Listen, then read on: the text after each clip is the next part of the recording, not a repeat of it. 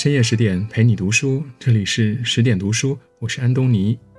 今天我们要分享的是，读了云上才知道，人生最大的贵人是母亲。八年前，一部有关母亲的回忆录在网上悄然走红。六年后，回忆录再版成书，豆瓣评分高达八点四分，还被改编成热播剧《你好，母亲大人》，赚足了无数人的眼泪。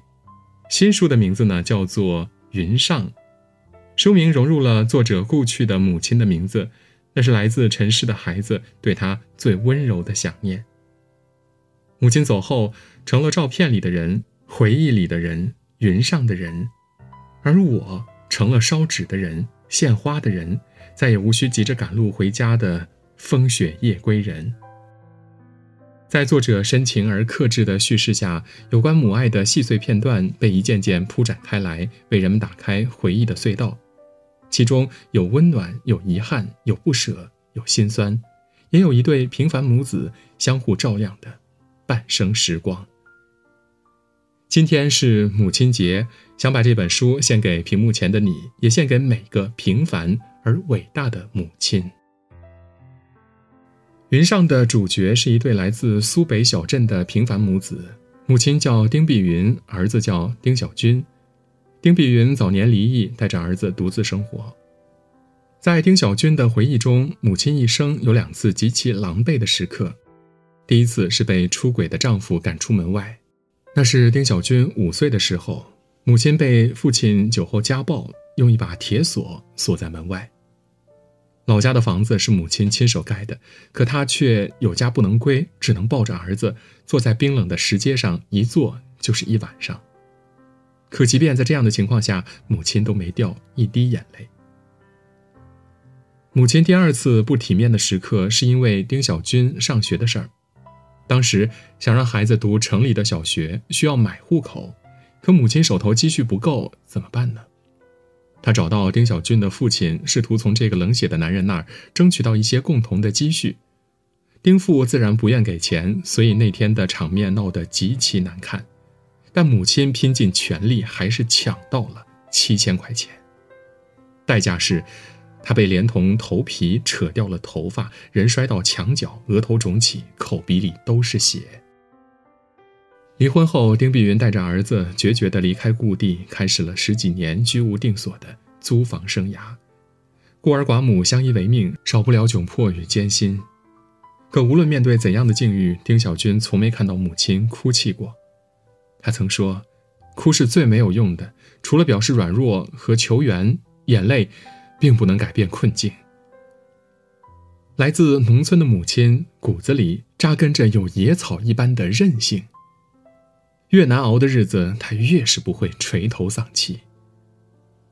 从前，母子俩住在朝北的小屋里，冬天完全晒不到太阳。母亲平常洗衣服、做家务，冻得满手生疮，她不仅不叹气，反而笑着打趣儿自己：“真像个坏山芋呀！”为了能让儿子住得舒服一些，母亲借来梯架，在屋顶垒砖砌瓦，搭建起一片隔热层。夏天蚊虫肆虐，母亲又买来一扇废弃的木门框，套上纱网，用锤子、榔头敲敲打打，做成一扇纱门屏障。家里穷，很少买得起布料，母亲就用家里零碎的破布缝成小床单，把衬衣上洗不掉的污渍呢缝上精美的花纹。母亲的细致是面对破碎残损的人生时的永不言弃。亲戚们都说母亲太要强了。他明明可以活得不那么累，却偏偏凡事亲力亲为，极力体面的生活，极少求助于他人。可在丁小军看来，离异的母亲带着自己这个小拖油瓶生活，不要强怎么行？被生活击垮了怎么行？在做母亲的这个维度上呢，只有为人子女的可以给他打分。亲戚们规则母亲太要强，丁小军却庆幸有这样一个要强的母亲。是他庇佑了孩子童年的幸福，以至于孩子时常感念曾被母亲不惜一切的守护过，那么生猛，又那么细腻。和很多中国式的母亲一样，丁碧云从小就教育丁小军要做一个有修养的人。比如待人接客要有礼貌，吃饭不要夹别人面前的菜，不要撒谎，不要乱收别人的礼物等等。母亲是这么教的，也是这么做的。平日里邻里有什么要帮忙的，他总会搭把手；生病时，他自己都自顾不暇，还帮忙给病友打开水、拿账单。母亲一生做过很多零工，缝纫、保洁、卖早餐，但坚决不当保姆。比起低头伺候别人，她宁愿清贫而应静地活着。丁小军自小在母亲的言传身教下长大，往后也时刻规范自己，不辜负母亲的教育。他待人谦和，时常体恤他人。母亲去世后，更是在网上发赠药帖，把一些没有来得及用的药物呢，都送给了需要的病人。毕竟那些遥远的陌生人，也是谁的亲人，谁的母亲。能帮到他们，也算是母亲教养的延续吧。丁小军在回忆录中这么写道：“妈，告诉你一件美妙的小事儿，我会活得越来越像你。”这世间的很多美好品质都是一脉相承的，母亲心里有光亮，孩子能够心怀感恩的面对这个世界。家庭教育学中说，人在自己的道德发展中变得如何，决定于有什么样的母亲。母亲有教养，孩子懂感恩，是一个家最好的风水，也是最好的福报。小时候，丁小军平常喜欢把时间花在阅读写作上，对很多生活技能都一窍不通。他分不清被子哪端是头，哪端是脚，搞不懂生菜和莴苣叶子的区别，整理房间也总是丢三落四的。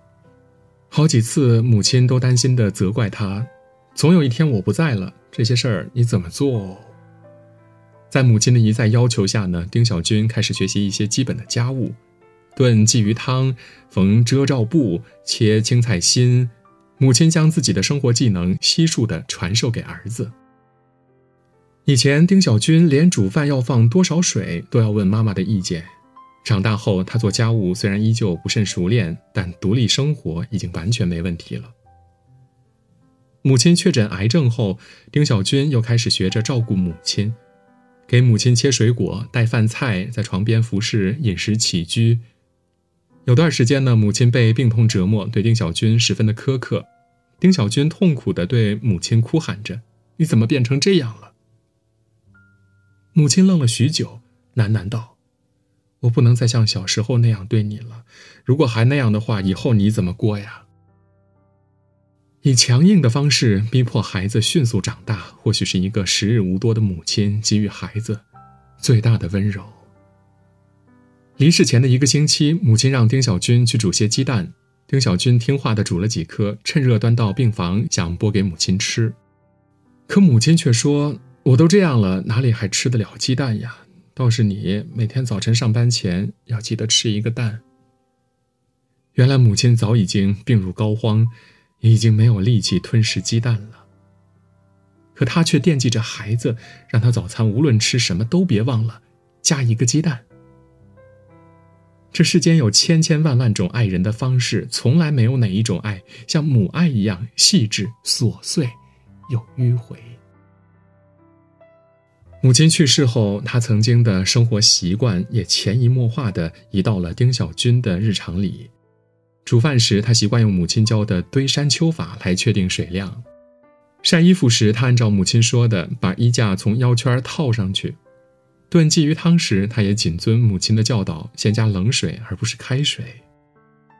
一如书中所写的，我像一只木偶，模仿着母亲在的时候怎么做这些事儿。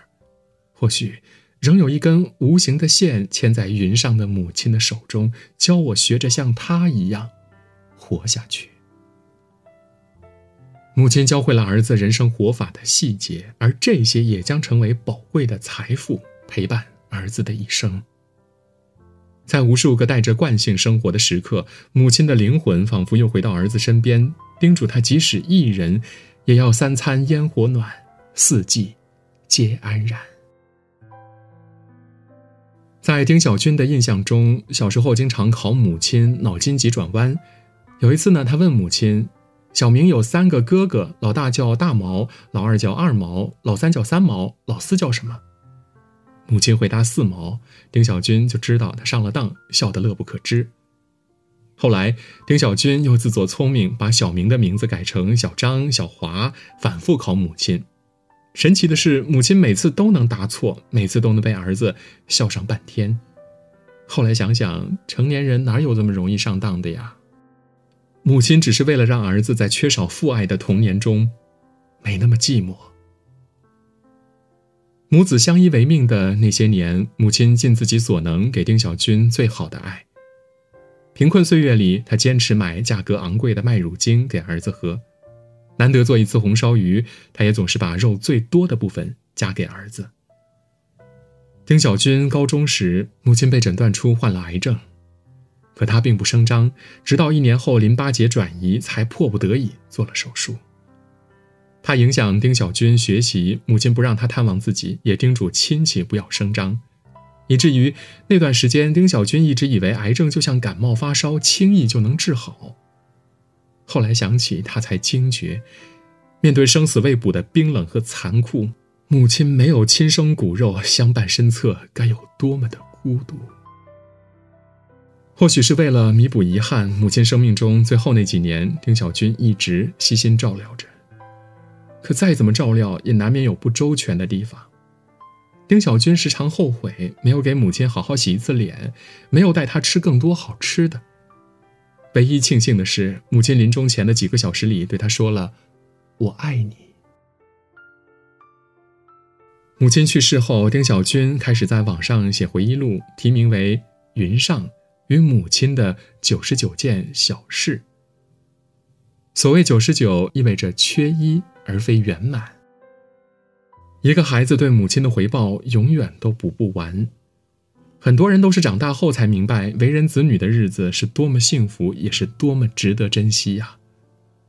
所以，如果时间来得及，好好感恩，好好爱，不要让未曾表达的情感成为一生的遗憾。